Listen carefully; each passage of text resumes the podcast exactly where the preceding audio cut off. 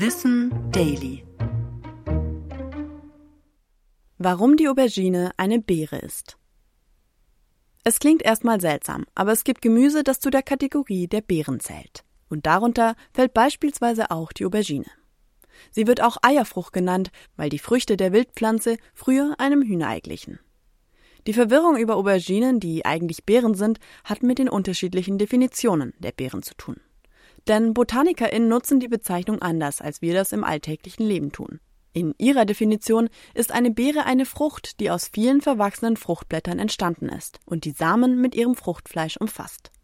Die Beere besteht aus einer Außenhaut, einem fleischigen Mittelteil und einem dunklen Innenteil, in dem die Samen liegen. Das alles trifft auf die Aubergine zu und deshalb zählt sie eben zu den Beeren. Genauso übrigens wie Bananen, Kürbisse, Paprika, Tomaten und weiteres Obst und Gemüse.